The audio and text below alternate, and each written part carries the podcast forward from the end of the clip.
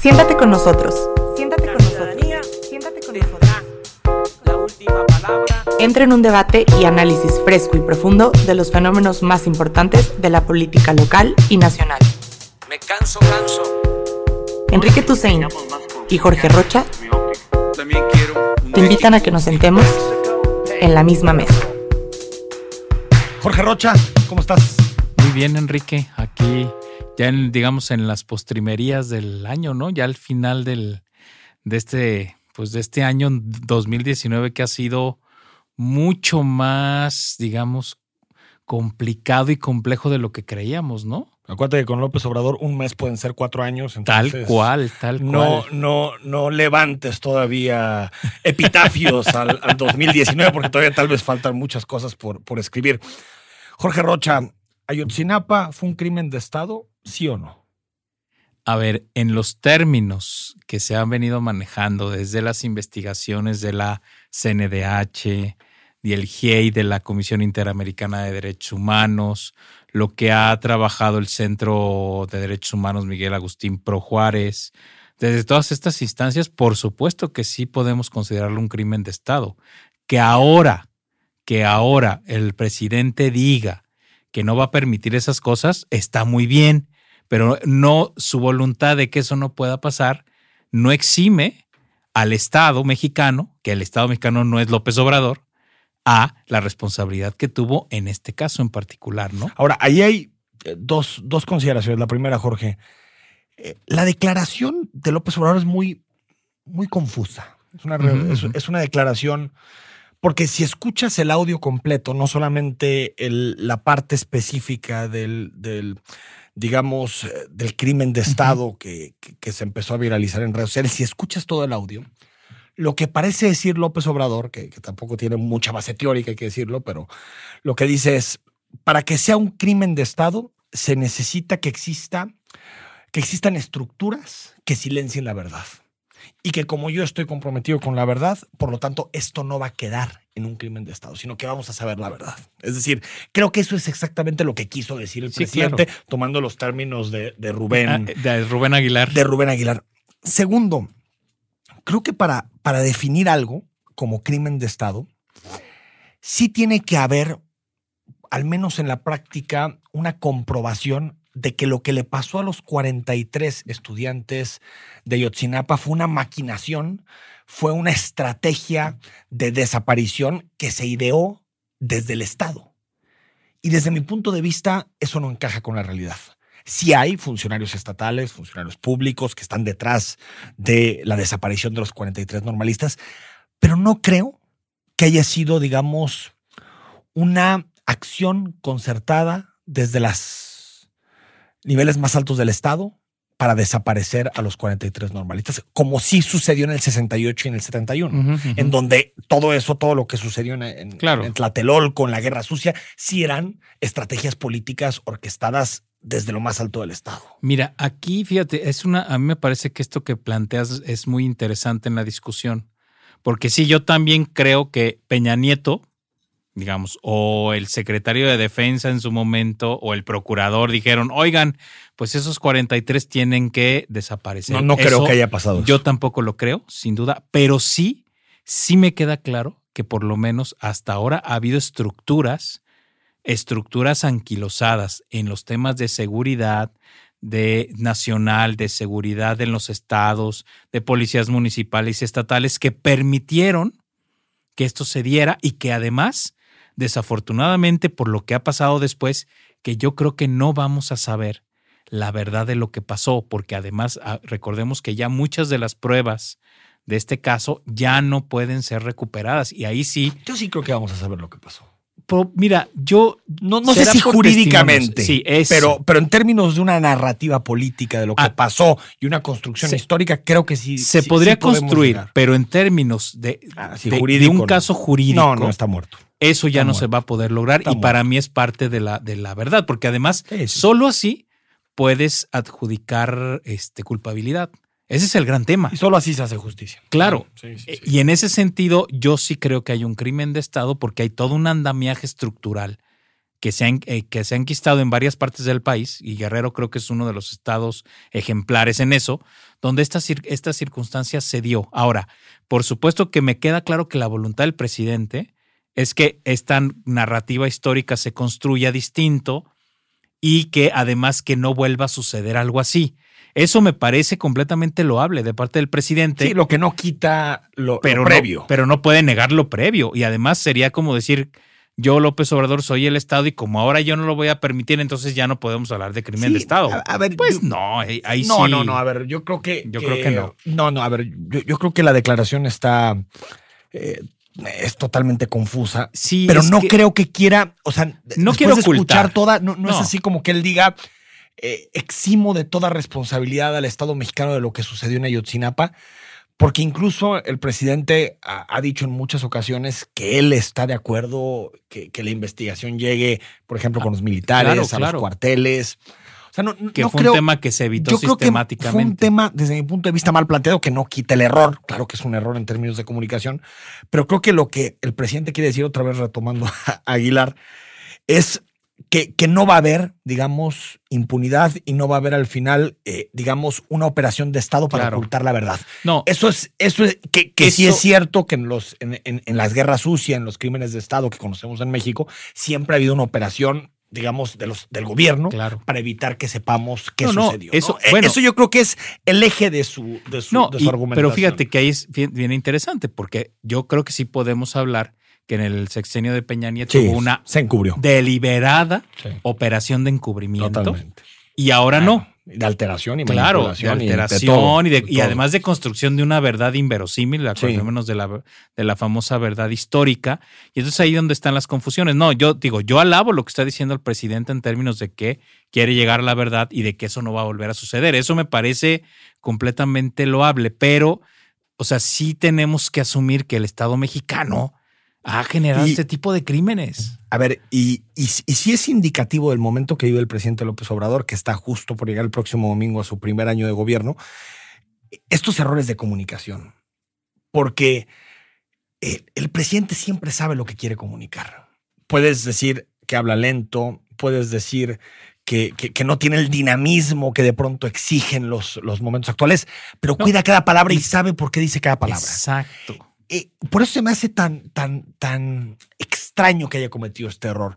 Después pensé, igual puede ser un guiño a las Fuerzas Armadas en un momento de, pues, de distanciamiento. Yo diría que no es la luna de miel entre las Fuerzas Armadas y el presidente que hubo al principio del, del sexenio, pero sí es utilizar ese tipo de referencias cuando ni siquiera tenemos una investigación. Es decir, para saber si es un crimen de Estado que se orquestó desde el Estado, que se hizo a través de eso, para desaparecer, necesitamos una investigación profunda que nos permita saber exactamente qué sucedió aquel Claro, día, ¿no? claro.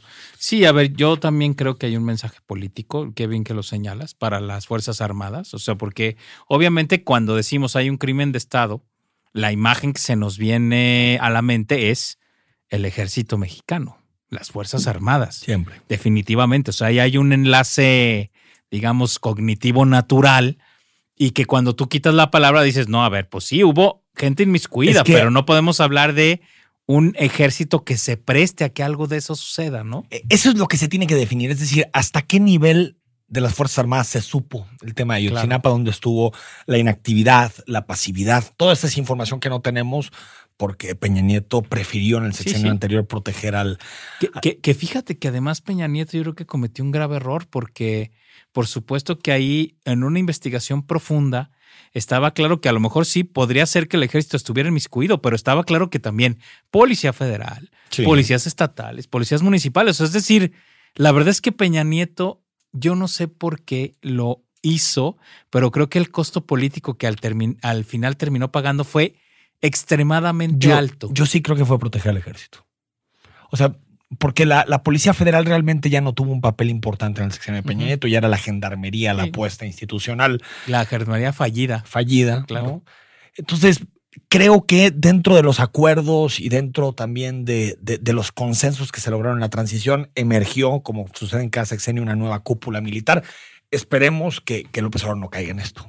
Que no caiga en, por mantener su buena relación con el ejército, decidir cerrar los cajones y que la investigación eh, eh, concluya como debe concluir, Ojalá que, que es sabiendo exactamente el papel de las Fuerzas Armadas y sabiendo si es un crimen de Estado. Ojo, la definición de crimen de Estado sí es, digamos, una estructura institucional que se articula para desaparecer personas, para, Sí, para violar derechos humanos.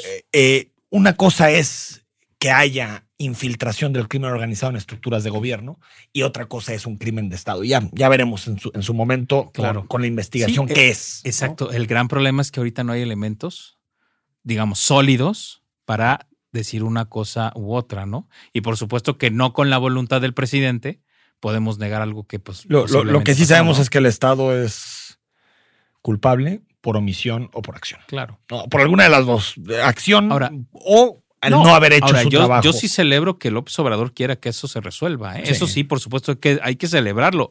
Y también el hecho de que no se utilizan a las Fuerzas Armadas para reprimir, que luego ahora también, si recuerdas, ha habido como críticas al presidente, decir, oiga, pues es que ahora están estos tapando no sé dónde o están haciendo una manifestación en no sé qué, ¿por qué no va y hace estas acciones de hay fuerza, un, no? Hay un gen represor en, en- en buena parte de la sociedad mexicana Sí, sí. impresionante. Yo también leía, por ejemplo, los comentarios de la manifestación feminista del, del Día de la Erradicación de la Violencia, el 25 de noviembre, también pidiendo que, que- que- que hubiera represión contra mujeres que estaban eh, eh, pintando unos, unos monumentos, unas cosas que para el nivel de violencia que está en México, pensar que el ejército tiene que servir para, Para reprimir eso. manifestantes o las policías para reprimir manifestantes. Y, y aquí también, eh, eh, Jorge, lo ligamos con el otro tema, Antorcha Campesina.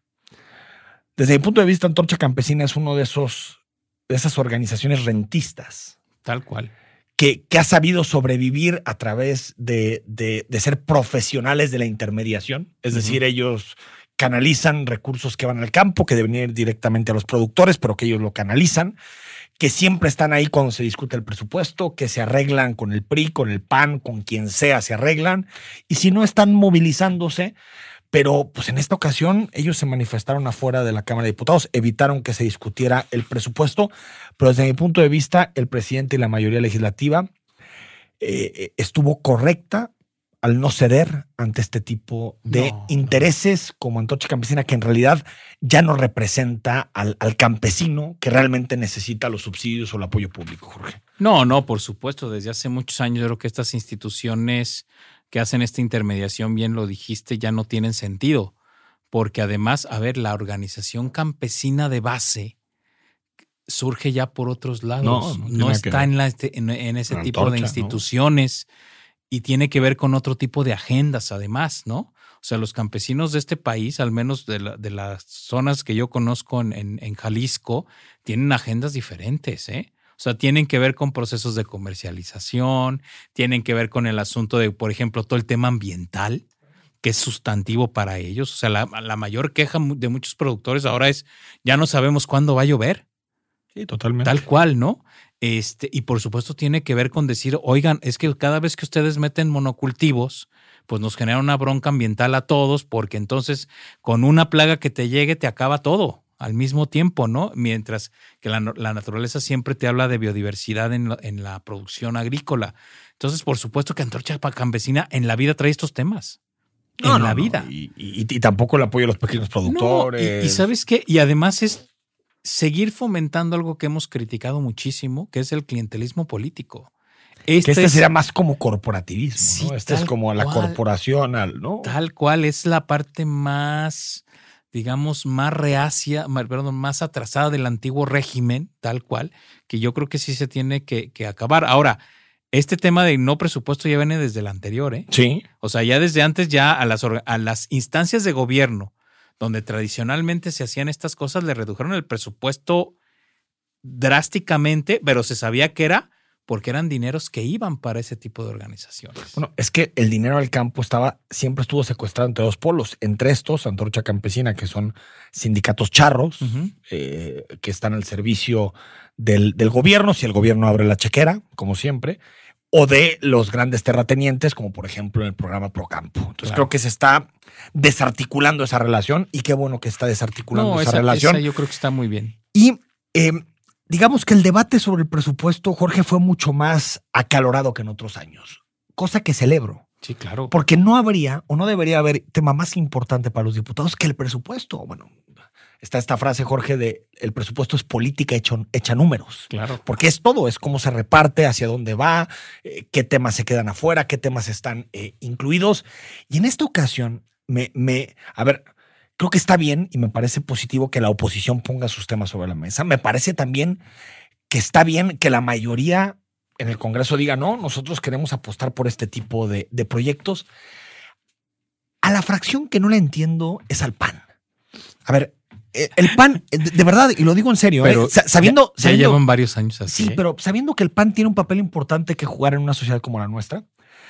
eh, a ver, primero dicen que eh, como se les hace ilegítima, que a mí también mm, creo que lo es, pero Rosario Piedra, Ajá. no van a atender las resoluciones de la Comisión Nacional, que es más o menos un al diablo con las instituciones, versión blanquiazul. ¿no? Claro. Después también dicen que no van al presupuesto y no van a votar porque no están de acuerdo en la. O sea, nos ponemos de acuerdo o no, pues pueden no estar de acuerdo con el presupuesto, Jorge. Es natural que no estén de acuerdo con el Y lo presupuesto. pueden votar en pero contra. ellos también están vota- eh, votados Claro. por ciudadanos y tienen que ir a representar eh, la opinión de estos ciudadanos. Es decir, votas en contra, pones tus posicionamientos sobre la mesa y se acabó, ¿no? Lo que pasa es que sabes que el PAN empezó a convertirse, a mí, y a mí eso me, creo que es una pérdida para el país, en una oposición berrinchuda y caprichosa. Cuando, ojo, a ver, el partido que por excelencia le había enseñado a este país cómo ser oposición Claro. era el PAN. O sea, ¿Eh? si había un partido que sabía cómo colocarse en esa posición, era el PAN. Y ahora lo que vemos es capricho, berrinche. No y voy a además, votar. Claro, pero además nos muy poco argumentados, porque ojo, ese PAN que había sido gran oposición en por muchos años era, sabía que para poder lograr colocarse en un una posición de escucha del ciudadano era dar argumentos Sí, sólidos, aunque sabían que las iban a perder, ¿eh? Pero daban argumentos y decían, oye, esto no puede ser así, porque no va así. Y en un régimen verdaderamente autoritario, en donde Claro. era imposible ganar una elección porque todas las Claro. ganaba el PRI. Ahora es la ¿no? típica de no me hacen caso y me salgo del salón, ¿no? Pero, pero yo, yo- a mí se me hace que el ciudadano no premia esa actitud rijosa, me parece. Cuando López Obrador tuvo esas actitudes, creo que fue cuando peor le fue. Sí. Cuando se moderó, cuando se centró, cuando tuvo un discurso distinto. Desde mi punto de vista, ganó en términos electorales. A es ver, que sabes que es que la gente sí necesita a ver, es información. presupuesto, Jorge. Claro. Si tú estás enojado por un determinado, pues, pones tu propuesta alternativa de presupuesto y se acabó. Claro. Pero también es normal, y esto pasa en todas las democracias, que quien tiene la mayoría diga, sí. pues nosotros apostamos por un proyecto de estas características. Otra cosa es eh, que se haya hecho mal el dictamen en su momento, que se hayan pasado el término una semana, en el 15 de noviembre, el último día. Otra cosa es que se haya tenido que hacer la sesión en una sede alterna. Esos son temas que me parece que son irregularidades a discutir. Claro. Pero ya con ese contexto, pues hay que ir a ejercer tu labor No, como oposición. A ver, pero mira, además tú lo dijiste hace rato. Ahora sí que como dice la, la frase, obras son amores y no buenas razones. El presupuesto es lo que te marca las verdaderas prioridades de un gobierno. El presupuesto es una discusión, es la discusión más, Más importante, importante. en periodos no electorales. Pues no te quejes. Claro, porque ahí es donde tú vas a saber si fulanito va a tener para este Claro. proyecto o, fu- o fulanito no va a tener para tal proyecto. Y me parece que en este país, que lo empecemos a discutir, es una buena noticia. Y me parece que tendríamos que todavía hacer mucho más información Claro. al respecto de este Eh, eh, tema. ¿no? Aunque esta, eh, esta ocasión fue mucho más que en años pasados. ah, sí, sí. Y también el año, o sea, estos dos no, últimos los años, dos últimos años. creo que había una Bueno, discusión muy. Es que hubo, incluso discusión en, en mismo Morena, al interior de Morena. Es decir, de Morena. Tuvimos discusión de Morena frente a los otros partidos, pero también al interior de propio Morena. Eso está perfecto, Bueno, perfecto. se acabó. Y si se atrasan una semana, Sí, yo también- No- no tampoco, me, tampoco me No, no, importa mucho. no, no, para los problemas que hay. exacto. Eh, Ahora sí que, que- que- que es el, el- el asunto menos importante. Ahora, yo diría que la lectura es la siguiente. El presidente sacrifica recursos para órganos autónomos. En torno a unos 8 mil millones de pesos más o menos, y esos los redirecciona a políticas sociales, en particular pensiones a adultos mayores que crece con fuerza, Sembrando Vida, ¿no? Creo que es el otro, sí, que, es el que- otro. que se llama, que es eh, lo de los árboles maderables y de frutos. Jóvenes construyendo el futuro, ¿no? Jóvenes pierde casi 12 mil millones. Eh, creo que tiene que ver con una, un primer mal diagnóstico de cuántos Sí. jóvenes iban a integrar el proyecto y se dieron Sí. cuenta que son muchos menos de, lo que, de los que pensaron. Pero yo creo que por ahí va. Pero, pero sabes que, pero eso está bien. O sea, en un año que rectifiques un programa de ese tipo, es un acierto, ¿eh? Sí, porque se decía, no, es que van a Claro, clientelar claro. y tal, y van a meter a No, cualquier joven. no, Le quitaron 15 mil, de pasó de 40 mil millones a 25 mil millones. Qué bueno lo de pensiones, esto habla que vamos hacia una Claro. universalización. Aquí el debate es, eh, ¿es, un, ¿es un golpe duro para los órganos autónomos? ¿Necesario? No. Porque a veces no veo, no veo, a ver, está el dramatismo de uno que dicen, es que ya, se acabó la democracia. Con esto ya No, no, no, no. no hay ni comisión, no hay nada, no, no hay INE. Y hay quien dice, no, pues se lo merecen porque tenían buenos salarios y A ver, tiene que, que- haber recorte. A ver, la discusión sobre el presupuesto de los organismos públicos autónomos ya tiene años, no es un tema nuevo.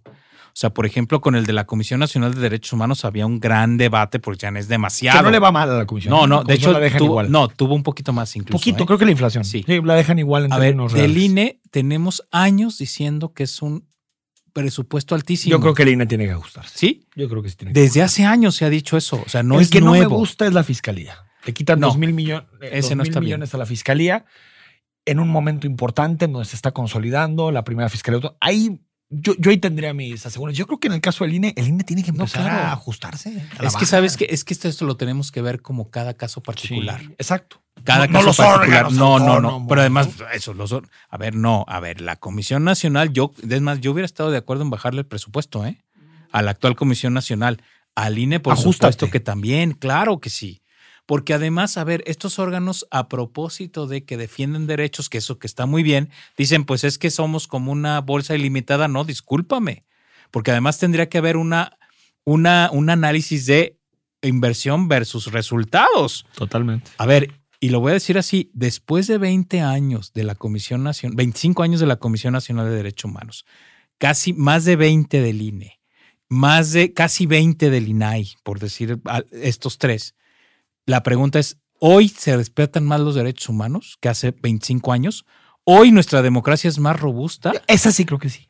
And- Ahí sí creo que sí. Tal vez la electoral, no una democracia, Ah, una visión es- más, más profunda, Exacto. pero el voto sí. Sí, Es que es electoral, Exacto, pero te digo, lo que hay que responder es Sí, coincido. estas grandes preguntas y entonces ya dices, oye, a ver, le invierto más, le invierto menos, ¿cómo le hacemos? Porque yo creo que en realidad la, la gran discusión no es si tienen mucho o poco, es frente a lo que te doy, ¿qué resultados Solo estás dando? cosas para irnos que tenemos el tiempo encima. Me preocupa el dinero para las universidades. Eh, están dejando a las universidades públicas en huesitos. Y es cierto que las universidades públicas tienen que fiscalizar mejor, tienen que gastar mejor, pero eso implica también impacto sobre la vida de los ciudadanos. Sí. O sea, no, no poder aumentar matrícula, muchas cosas. Y segundo, es un gasto muy centralista. Eh, estados y municipios Sí. están viendo golpeadísimos Sí, por este sí, presupuesto. ¿no? Mira, eso tienes razón. A ver, en lo de las universidades, yo soy, de los que siempre he dicho, tiene que haber una mejor regulación y rendición de cuentas. sí, sí, sí, sin duda. Pero, a ver, pero la educación superior es un asunto estratégico Y para métete a cualquier eso, país. pero a veces dices, hay algunas, Jorge, la Universidad de Guadalajara ahí más o menos sale porque tiene federal y estatal, Claro. pero las que son solo federales, No, y mira, Colima. Bueno, Colima ya está discutiendo, Jorge, que el rector lo elija el Congreso. no, O sea, ya estamos hablando de que pierda totalmente su digo, no que ha sido muy autónoma, pero todavía más en términos de papel. Pero mira, a Creo ver, que es- hay un tema clave en las universidades y es el salario de los profesores. Ese es el tema central. Y la verdad es que en las universidades públicas los salarios de los profesores cada vez están siendo A más menos de que te den precarizados. tu base, ¿no? A menos de Y que ahí sí, y ahí sí, ojo, ahí sí no hay temas de corrupción, ¿eh? O sea, el salario de un profesor está clarísimo ¿Cuánto gana? cuánto gana y además cuánto trabaja. Y yo creo que escatimar en ese tipo de cosas no me parece correcto. Luces y sombras del gasto. Jorge, próximo, próxima semana analizamos el primer año de López Obrador. Nos vemos que estés muy bien. Un abrazo. Saludos a todos.